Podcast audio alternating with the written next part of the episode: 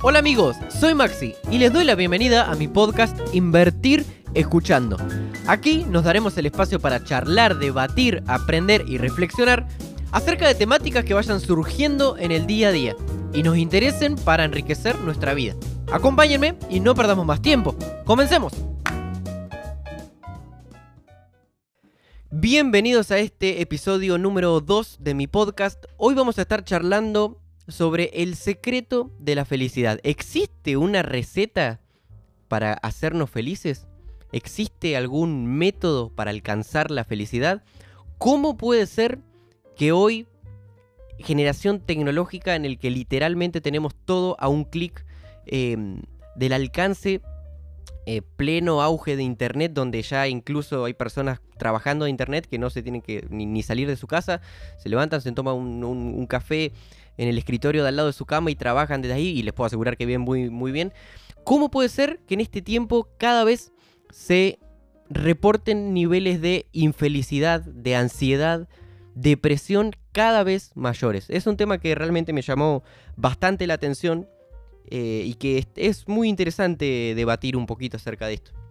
Entonces, bueno, me encargué de recopilar, como les dije, vamos a tratar de darle un enfoque científico Em, entonces me encargué de recopilar de una persona que yo admiro mucho, Facundo Manes, el, neurocientífico argentino, ocho claves que dio en una entrevista y que realmente esas ocho claves es las que él se ha encargado de, difundir en el mundo, que para la neurociencia son el secreto para ser felices de todas las personas. Y después al final también les traigo el resultado de un estudio también que tiene que ver con la felicidad. Así que bueno, espero que, hoy podamos charlar eh, largo y tendido acerca de, este tema. Bueno, y acá adquieren ustedes también un, protagonismo como para ir escuchándome y diciendo, bueno, esto lo estoy haciendo, esto no lo estoy haciendo, voy a tomar nota de quizás lo que tengo que empezar a hacer o, o mejorar en mi vida o cambiar o qué ajuste tengo que hacer para empezar a ser un poquito más feliz. Que creo que es de las cosas más importantes de nuestra vida. Y bueno, si no es de lo más importante, debe andar por ahí cerca. Eh, bien, primer clave entonces para ser feliz. Disfrutar el presente. Tengan en cuenta que somos la única especie que podemos imaginar escenarios futuros y revisar escenarios pasados. Entonces, creo que tiene vital importancia el dejar de pensar todo el tiempo en el futuro o apenarnos por cosas del, del pasado. Esto también es algo que por ahí se lo trabaja mucho desde el yoga. Yo también soy un aficionado de, del yoga. Eh, es algo que se lo trabaja mucho en esa disciplina, el, estar en el aquí y ahora, como se lo conoce. Eh, así que bueno, disfrutar el presente, o sea, no estar todo el tiempo pendientes de alcanzar una meta y ya estar pensando en una, al tener un trabajo, ya querer empezar a cobrar un poquito más, o, o decir, bueno, me tocó este trabajo, pero quizás dentro de un par de meses puedo cambiar aquel, me van a pagar un poco más, me quedan más cerca. O de comprarnos un nuevo teléfono o algún tipo de objeto que nosotros hayamos estado esperando durante mucho tiempo. Un teléfono, vamos a ponerle para que nos entendamos. Nos compramos ese teléfono tan ansiado y ya sale uno nuevo y decimos, bueno, o sea, como que si algo de adentro se despierta y nos empieza ahí a, eh, hablar esa vocecita como diciendo, bueno, este teléfono está bueno, pero salió uno mejorcito, entonces este nos puede durar unos 5 o 3 años y después ya podría pasar algo. Entonces es como que si vivimos en un mundo de, ansiedad mirando hacia el futuro, en vez de volcarnos al presente y, estar agradecidos por eso. Eh, es algo que creo que, que no, no, está para nada desacertado este, este ítem. Para pensarlo, para pensarlo y para, para reflexionar mucho. Creo que es algo que nos pasa a todos por igual. Tanto mirar para el futuro como, como que nos apenen cosas del pasado. Eh, son temáticas que podemos o son problemas que podemos tratar desde muchas ramas. Por ejemplo, acudiendo al yoga o incluso con un psicólogo o profesionales similares. Eh, pero que está bueno tratarlos porque el situarse en el presente nos hace disfrutar el doble y por lo tanto nos hace más felices, básicamente. Eh, calculo que, esto que dice Facundo Manes estará claramente estudiado y tendrá todo atrás un montón de estudios neurocientíficos, así que no está desacertado para nada en lo más mínimo, creo yo. Segunda clave, tener un propósito en la vida. Me pareció sumamente, pero sumamente importante. Aprovecho para citar justamente un dicho que alguna vez habré escuchado por ahí, que dice, necesitamos menos personas con título y más gente con un propósito en la vida. Creo que, que va por ahí, o sea, la persona que no tiene un propósito en la vida es aquella que, que simplemente vaga, o sea, que vive en el día a día, de que no es capaz de proyectar a futuro, incluso que tampoco termina de disfrutar el presente porque también vive rodeado de incertidumbre. Al menos cuando nosotros tenemos una pasión, eh, tenemos un propósito en la vida, algo que realmente nos enciende internamente, que nos hace querer salir a luchar, eh, cada día aprender sobre ese tema, es algo muy, pero muy, pero muy enriquecedor. Y yo creo, así como, como para hacer una analogía, vamos a suponer que nuestra vida es un barco y que el marine, o sea, el, capitán, el que va a manejar ese barco, eh, es nuestra pasión, es como darle una dirección a nuestra vida en parte. Esa dirección nos va a llevar hacia las personas adecuadas que nos van a estar acompañando, quizás hacia nuevos amigos, nuevos colegas. Eh, también, bueno, eh, mucho conocimiento, ya que, bueno, estando teniendo una pasión, vamos a mantenernos todo el tiempo respirando probablemente eh, cosas que tengan que ver con esa pasión justamente y, nos vamos a ver muy, muy enriquecidos, como les decía anteriormente. Entonces algo que creo que muchos jóvenes se tienen que encargar de, de buscar cuanto antes. No, no sé si tanto en la secundaria terminar y ya pensar en una carrera, sino de decir, bueno, cuál es el propósito y cuál carrera me puede llegar eh, a resultar una gran herramienta para acercarme a ese propósito. Vamos a estar charlando de esto en próximos episodios, eh, del tema de las carreras universitarias y, eh, del futuro de muchos jóvenes, que también es algo que, preocupa un poco, pero creo que, que no desafina este, esta clave creo que es de, vital importancia tener una dirección en nuestra vida, ¿no? Después nos encontramos con el punto, con la clave número 3, gratitud por lo que tenemos ahora. Tiene que ver mucho también con lo que ya hablamos anteriormente. El, el, ser agradecido, el agradecer a todo el mundo, el agradecer cada cosa que nos pasa, incluso, incluso les puedo asegurar que lo malo. Lo malo muchas veces nos enseña había justamente un, dicho que el, dolor, el dolor, el sufrimiento es el mejor maestro, nada más que nadie quiere asistir a sus clases. Me pareció bastante, bastante interesante porque realmente es así. Eh, y el ser agradecido con todo el mundo para con todas las cosas que nos pasan, que nos van pasando en el día a día, mejor dicho, eh, es algo que nos va a hacer felices. Les puedo asegurar que yo no tengo ni idea de qué pasa en nuestro interior cuando agradecemos, pero sí estoy convencido que, que somos un poco más felices cuando agradecemos, porque también eso nos pone con una actitud ante la vida, con una actitud positiva y con una predisposición, diría yo, eh, y también al estar predispuestos positivamente por el estar agradeciendo, logrando cosas que nosotros anhelamos, también lo bueno en nuestra vida se ve potenciado. Entonces es algo que realmente me, pareció muy, muy acertado, el ser agradecidos para con todos, nuestra familia, nuestros amigos, nuestra pareja, si conseguimos pareja o si nos, nos acaba de dejar nuestra pareja, ser agradecidos porque a lo mejor hay que entender que esa pareja no era para nosotros. Eh, simplemente no hay que buscarle mucha más vuelta ni sufrir, simplemente seguir para adelante y pensar que que lo, mejor está por venir y ser agradecido por esa situación porque probablemente eh, esa situación nos enseñó algo y ese algo nos, vamos, nos lo vamos a llevar nosotros hasta el día de nuestra muerte. Entonces podemos decir, bueno, aprendimos esto, una gran lección de vida. Eh, es entendible que, por ejemplo, como lo que acabo de citar, el tema de las parejas, sea las rupturas amorosas sean eh, muy, pero muy duras, pero hay que adquirir esa, esa mentalidad para poder sacar todo lo positivo de, eso negativo que nos pasó, ¿no? Como clave número 4, los establecer vínculos humanos profundos. No muchos, pero algunos. Eso mencionaba Facundo que, que es de, suma importancia, tanto con nuestra familia y también con nuestros amigos. Esto es un tema muy interesante. Eh, nuestros amigos son como la familia que nosotros elegimos. Por lo tanto, hay que tratar de elegir amigos que nos enriquezcan nuestra vida.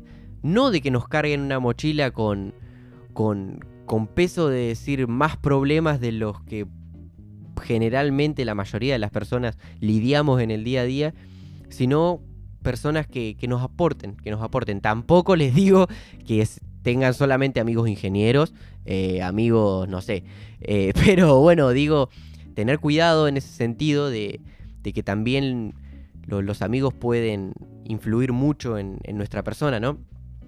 Eh, por ahí había leído que nosotros somos la media de nuestros cinco amigos. Es decir, juntamos nuestros cinco mejores amigos, eh, si es que llegamos a cinco, ¿no? Eh, juntamos nuestros cinco amigos y la media de ellos, de cada personalidad, de bueno, eh, y todo lo que cada persona conlleva, la media de todos ellos seríamos nosotros. Entonces está también bueno evaluarse, ¿no? De esa manera, de decir, bueno, quién tengo como amigo, realmente me aporta, es mi amigo, en qué situaciones es mi amigo y en qué situaciones no es tanto mi amigo, cuándo está, cuándo no está.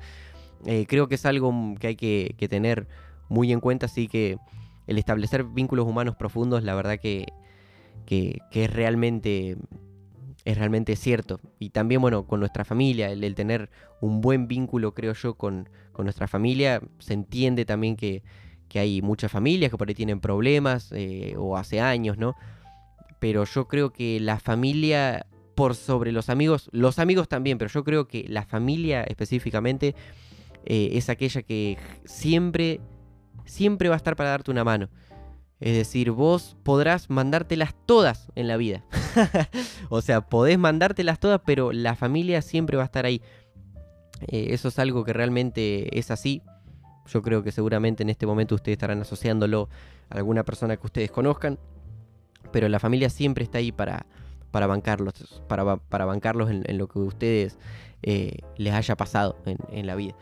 Entonces es muy bueno tener, establecer buenos vínculos con ellos. Y después, para con todos, el establecer vínculos, poder tener un buen vínculo, por ejemplo, con, con algún profesor, con algún colega en el trabajo, eso también nos puede potenciar mucho en el, por ejemplo, en el área profesional o para el que esté estudiando, er, mm, en mayores niveles de, motivación, ¿no? Y de que funcione como un incentivo, está muy bueno. Eh, así que bueno, creo que yo, yo lo asocié por lo menos por, por ese lado. Em, después tenemos la clave número 5 que dice llevar una vida saludable. Yo que me manejo un poco, que no, no, no que me manejo para nada, que me estoy empezando a manejar porque estoy recién recibido de profe eh, en este ámbito de la educación física, del deporte, del movimiento. Eh, muchas veces me, doy cuenta que, que los pilares que conforman un, deportista, como bueno, son el dormir bien, el comer bien, el hacer ejercicio a diario, el entrenamiento, ¿no? Eh, se lo asocian muy comúnmente a los deportistas. Y realmente eso es, es, eso es claramente cierto, pero lo que es cierto también es que si nosotros asumiéramos un poco esa responsabilidad en parte y, la transformaríamos en, hábito, eh, como pilares en nuestra vida, el dormir bien, el comer bien y el hacer el ejercicio con, ejercicio con regularidad, eh, realmente reportaríamos niveles de, felicidad mucho más altos. Eh, el dormir bien, bueno, es algo regenerativo a nivel cerebral como, como, como biológico en nuestro cuerpo. Entonces el, dormir bien es algo que hoy cada día se le da más importancia. justamente estaba viendo que hay relojes que, miden las etapas del sueño.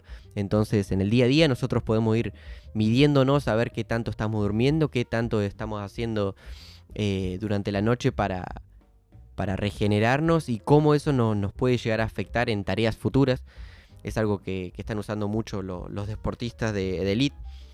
Después, bueno, el comer bien, el comer saludablemente. Esto creo que hay una moda por empezar a comer bien. Creo que esto está, que está muy, pero muy bueno. La comida saludable. eh, el, tratar de evitar comidas eh, enlatadas, sino tratar de, incorporar en nuestra dieta diaria todo lo que tiene que ver con verduras y, cosas que podemos ir a comprar a algún local de nuestro barrio, eh, creo que es lo más, lo más saludable que muchas cosas que podemos comprar en, enlatadas o a las grandes empresas que vienen de alimentos procesados, como pueden ser, o bueno, ahora no me sale el nombre, pero creo que es eh, la comida industrializada. Básicamente aquella comida que se produce y que se distribuye en masa con el objetivo de que dure el más tiempo posible eh, y por ese motivo justamente es que le agregan cantidad de químicos que muchas veces son nocivos para la salud. Entonces el tratar de evitar esto es algo vital que nos puede hacer rendir muchísimo. Y bueno, el hacer ejercicio creo que es algo que ya se debate muy poco, que se sabe que el hacer ejercicio es sinónimo de, salud. Cualquier tipo de ejercicio es bueno. Claramente después, dependiendo de las necesidades de, cada individuo, es que se los va a tratar de orientar hacia alguna rama específica o hacia algún deporte en específico. Pero, pero el hacer ejercicio entre muchas cosas disminuye los niveles de estrés en el, sistema nervioso, eso está comprobado. Disminuye el cortisol, que es un neurotransmisor que se asocia a los estados emocionales negativos, como es eh, la depresión, el estrés. Entonces el hacer al menos 30 minutos de ejercicios en el día eh, nos puede ayudar mucho, mucho y, lograr un cambio en nuestra vida notable realmente. Entonces está bueno cuanto antes y de manera urgente, más hoy yo creo que esto se vio agravado en, la con el tema de la pandemia en el año 2020. El año que pasó, que fue realmente tremendo para todos, para todo el mundo en general, nadie, nadie salió, nadie pudo verse desafectado ¿no? de, de todo porque realmente alcanzó absolutamente todos los aspectos desde lo profesional y bueno, eh, en lo emocional creo que impactó mucho en algunas personas. Em, y el hacer ejercicio, algo que a mí, bueno, me, tanto a mí como a muchos otros profesionales de la salud le llamó mucho la atención y, nos hizo empezar a cuestionar un poquito ese tema, fue el tema de los influencers, dando clase, por ejemplo, por Instagram. Eh, personas que no tienen realmente idea ni, ni preparación en el ámbito y que incentiven a miles y miles de personas que, lo siguen por el simple hecho de tener un cuerpo estético aceptable, que hagan sus rutinas o que intenten hacer esto, hacer lo otro, que esto le va a ayudar a, bueno, y, dependiendo del objetivo de cada persona, eh, realmente fue algo que a mí, por ejemplo, me, molestó, me molestó. Yo no digo que sea un experto en, en este tema porque justamente soy alguien recién recibido, ni tampoco que sea un entrenador como para, para salir a disparar contra estas personas, pero les puedo decir desde mi humilde opinión que, que eso está realmente muy, pero muy, pero muy desacertado porque pueden literalmente lastimar a una persona y muchas veces lastimarse eh, lo que se desgarra, o sea, no hablando desde el desgarro en sí, pero lo que se rompe hay que tener en cuenta que jamás vuelve a quedar de la misma manera. Entonces, el, entrenar con esas personas que, que compartían sus entrenamientos me, pareció algo muy nocivo y que también me enteré de gente por, por noticias que leí que, que, se lesionaban en sus casas por intentar la rutina de, de tal famoso. Me pareció algo muy absurdo. Eh, pero bueno, son cosas que, que van a seguir pasando y que bueno, no podemos hacer mucho en contra de eso. Solamente decirles, como una humilde opinión propia, eh, que ustedes tienen que tener en cuenta que la persona, vamos a suponer, en YouTube, yo me meto a YouTube, rutina para cardio, para bajar de peso, o cómo aumentar el tamaño del bíceps, o cómo, bueno, eh, la persona que está del otro lado enseñándoles con un video que ya lo grabó quizás hace meses, años, eh, tienen que tener en cuenta que a ustedes no los conocen, no saben el estado de salud actual, no tienen idea si ustedes están lesionados, no tienen idea de su historial deportivo y menos que menos los van a corregir o van a estar supervisando el ejercicio. Entonces realmente me parece algo muy absurdo que cuando muchas veces las personas se ven eh, motivadas para arrancar a hacer algo, se metan en internet y digo, no, porque encontré un youtuber que hace rutinas buenísimas o encontré a alguien en Instagram que, hizo rutinas buenísimas. La verdad, para mí eh, es algo que hay que agarrar con, con pinzas y que yo estoy en parte en contra. Como también en YouTube y en Instagram y en otras redes nos encontramos con grandes profesionales que con fundamento científico trabajan y, dan rutinas y, Pero bueno, eso es otra cosa y es la minoría, la minoría, pero la minoría. Así que bueno, hay que tener mucho cuidado con ese tema. Así que bien, pasemos a la siguiente clave para ser feliz. La número 6, el ser altruista. Para el que no tenga ni idea qué significa la palabra, el altruismo es entendida como la conducta del ser humano al momento de servir o de dar una atención al otro, desinteresadamente. Creo que tiene que ver mucho con la empatía, el ponerse en el lugar del otro y, de servirlo. Esto se observa mucho, bueno, en, mi caso, yo cuando era más chico hice unos tres años de, los scouts, como dice la gente más grande de los Boy Scouts. Eh, eh, bueno, y ahí se observa, hay un claro mensaje de, servir al otro y de estar todo el tiempo comprometido a, servir, ¿no? A servir para cualquier tipo de servicio, ¿no? Desde ir a pintar un paredón, a, a hacer algún tipo de colecta de alimentos para, para llevar a algún lugar en específico. O también ir a acompañar a la gente mayor, a los asilos, bueno, eh, tiene que ver con el voluntariado que, hacíamos los scouts. Esto también se puede observar en los voluntariados que, que ofrecen muchas personas al momento de, de, que ocurre algún tipo de catástrofe como algún terremoto en alguna parte del mundo, hay muchas personas que se prestan y les puedo asegurar que esas personas ayudando de corazón a los otros y viendo cómo después de que le pasó algo realmente muy malo eh, en otro que puedan contribuir en su vida de alguna manera para empezar a, reconstruir eso eh, y nuevamente empezar a sembrar esperanza, les puedo asegurar que, son personas muy pero muy felices o que reportan mayores niveles de, felicidad interna para con ellos mismos principalmente. Eh, así que bueno, me, pareció muy, muy, muy lindo este, esta clave.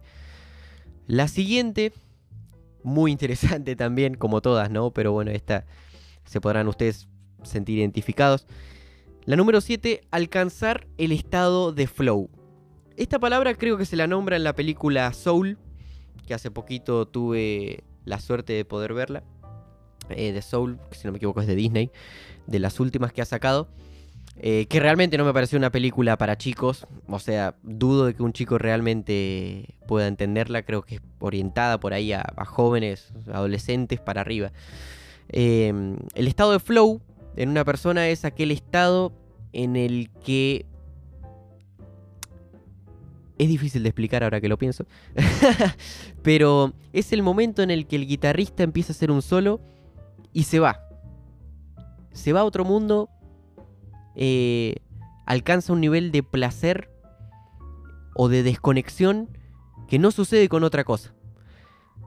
Tanto el guitarrista como alguien que se sienta a escribir un libro, que capaz que se sienta a escribir un libro, dice, bueno, un ratito y pasan 7 horas, 8 horas tanto para el que pinta un cuadro, tanto el que es un apasionado de, sentarse a estudiar, no sé, contabilidad o biología o matemáticas, se sienta un ratito y pasa el, tiempo volando, bueno, ese es el estado de, flow eh, en el que nosotros alcanzamos como un estado de éxtasis total y nos casi como que si nos vamos de este mundo y, y, y que es algo maravilloso para el que tiene la posibilidad de experimentarlo, cualquiera sea eh, aquel hecho que les está, les está permitiendo alcanzar ese estado, realmente es algo maravilloso. En mi caso, con, la música.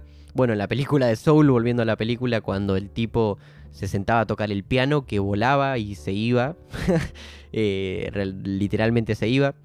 Eh, bueno, eso es el estado de flow y me pareció muy interesante porque es un estado de placer que difícilmente se alcanza empleando otra cosa. Bien, y punto número 8 y el último que menciona Facundo Manes es el pensar en el otro. Tiene que ver nuevamente con, con todo lo que ya hablamos anteriormente, con la empatía, con el altruismo, eh, con la gratitud. El pensar en el otro creo que es algo vital. Eh, el ponerse en el lugar del otro para ayudarlo es algo de suma importancia. Yo creo que cuando vemos en la otra persona una cara de felicidad auténtica luego de que nosotros pusimos un granito de arena en algo. Eh, es algo que realmente muy gratificante, muy pero muy pero muy gratificante.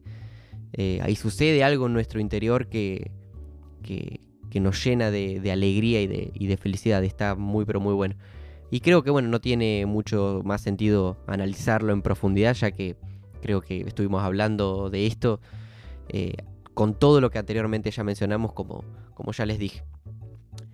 Bien, hasta acá llegaron las 8 claves para ser feliz específicas eh, que pude rescatar de, de este neurocientífico, Facundo Manes, el cual recomiendo sus libros, son fantásticos. Aparte, por ejemplo, el primer libro que él tiene, eh, Usar el Cerebro, en realidad primero iba a ser un libro orientado para los médicos y científicos y después hubo un cambio ahí y se lo redireccionó para que sea comprensible para cualquiera de la sociedad. Creo que es el, si te interesa la neurociencia y todo lo que tiene que ver con, el sistema nervioso y el comprender eso para vivir cada día un poquito mejor, creo que es el libro principal para, empezar a leer. Realmente es muy, pero muy, pero muy recomendado y para mí es el número uno. Em, y bueno, como les dije, les tengo por último un estudio que, se realizó. Eh, es un estudio que se realizó en Boston, en el cual se estudiaron niños desde aproximadamente 2 y 3 años hasta adultos mayores de toda clase social. Eso es importante. Desde alguien que trabajaba en un senado hasta el trabajador de la calle. Bien, hay que entender eso. Entonces, el estudio este duró más de 6 décadas, una década tengamos en cuenta que son 10 años, por lo tanto duró más de 60 años y justamente se empezaron a morir los investigadores principales. Eh, particularmente hubieron tres directores de ese estudio que murieron eh, y obviamente que el estudio siguió y llegaron a la conclusión que ni la fama, ni el poder, ni el dinero daban la felicidad.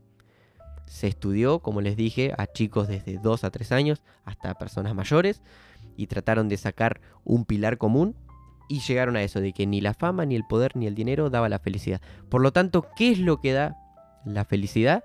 Los vínculos humanos que nosotros podamos establecer en nuestra vida. Ya estuvimos hablando de esto desde que empezó este episodio, así que espero que ustedes ya lo puedan relacionar pero el establecer vínculos humanos profundos, eso es lo que realmente nos, nos hace más felices. Y por último, había un último estudio que desgraciadamente no lo pude encontrar. Era un estudio que lo, había visto también en una, escuchado en una entrevista de, de, algún neurocientífico, pero que tristemente no lo pude encontrar. Me cansé de buscar y no lo pude encontrar pero que básicamente era parecido al estudio anterior en el que se estudiaban personas de, eh, muy chicas desde 2 a 3 años, chicos chiquitos, hasta personas adultas de 45 años que reportaban ser en cualquier etapa de su vida muy felices. Muy felices, o sea, los de 45 años reportaban que en esa edad estaban muy felices y que su vida había transcurrido, o sea, o que la felicidad había estado muy presente en su vida. Y en base a eso determinaron eh, o lo que los científicos querían determinar era los pilares principales comunes que tenían esas personas para reportar eh, esos niveles de felicidad tan, tan altos. Y se encontraron tres. Es la triple P en inglés. Eh, justamente la última P es la que yo no, no me acuerdo y que como no lo logré encontrar me da lástima. me la acuerdo, creo que me la acuerdo, la voy a estar comentando, pero no estoy del todo seguro que fuera esa. Pero bueno, la primer P era la pasión. Volvemos, creo que tiene que ver con el propósito en la vida, del cual ya estuvimos hablando, pero el tener una pasión en la vida es vital. El tener una pasión es tener una dirección en nuestra vida Así que eso es de, suma importancia, ya tema tratado. Después la segunda P es play, en inglés de jugar. Eh, las personas que no juegan son menos felices. Eh, por lo tanto hay que mantenerse jugando, no importa qué, no importa cómo, pero mantenerse jugando. El jugar es algo que también nos permite establecer vínculos, pero que nos desconecta de alguna manera. Nos hace conectarnos con las personas, si es un, por ejemplo, un deporte de equipo o es incluso un videojuego en equipo, mejor todavía porque vamos a poder establecer lazos con, nuestros compañeros, con nuestros amigos. Eh, pero el jugar es algo vital que nos mantiene, también protege al cerebro el jugar porque nos mantiene desafiados. Al momento que nosotros jugamos, generalmente vamos a intentar ganar. Eh, entonces, el, para ganar, eh, muchas veces el cerebro se ve desafiado y ese desafío le hace bien al cerebro para crear nuevas conexiones, para tratar de basarse en experiencias previas, para, para poder actuar y, llegar a eh, algún tipo de, de objetivo planteado y eso es algo realmente muy, muy, pero muy bueno. Entonces el jugar, no importa qué, no importa cómo, jugar algo, jugar en el día a día o un ratito al día, no importa, pero jugar es desconectarse. Y la última P, yo creo, creo, creo que era el, la P de proyectar. Eh, también ya lo tratamos anteriormente, pero el proyectar a futuro el libro de Facundo Manes habla de eso, la, miopía del futuro, eh, aquella gente que no es capaz de ver más allá del el día a día, o sea, viven para el día a día y no para proyectar algún tipo de futuro a largo plazo. Y bueno, eso también es muy preocupante porque, bueno, termina impactando tanto en lo personal como en lo profesional y en lo profesional en lo económico propio de la persona. Y bueno, ahí se van desencadenando diferentes problemas que conllevan a ser justamente menos feliz. Así que bueno, hay que proyectar. Espero que, esa P sea la de, la de proyectar. Algún día voy a encontrar ese estudio. Así que bien, llegamos al final de este episodio. Espero que les haya sido de utilidad todas estas claves que le di. Como ya les dije al principio, todo esto tiene una, una justificación y una base científica de la neurociencia, que es la ciencia que se encarga de estudiar cada día al sistema nervioso y a nuestro cerebro. Eh, realmente es muy interesante. Ustedes pueden buscarlo, pueden buscarlo en Google, pueden buscarlo en, en YouTube. El secreto de la felicidad y se van a encontrar con, con estos tips. Si lo pueden escuchar a Facundo Manes, mejor. Era un poquito fanático de Facundo Manes. Eh, no, bueno, pero hay muchos profesionales que están tratando esta temática que ustedes los pueden buscar y los pueden escuchar. Está realmente muy interesante porque si el ser feliz en la vida no es lo más importante, díganme ustedes lo que puede ser lo más importante. Así que bueno, les agradezco a todos los que hayan estado escuchando del otro lado y simplemente espero haber aportado un granito de arena para que sean más felices. Ahora por lo menos conocen las claves principales de la felicidad, entonces a partir de eso ustedes pueden eh, tomar nota de, de ello y empezar a decir, bueno, tengo que mejorar esto o tengo que empezar a emplear esto. Gracias y nos estamos viendo en el siguiente episodio. Que anden muy bien.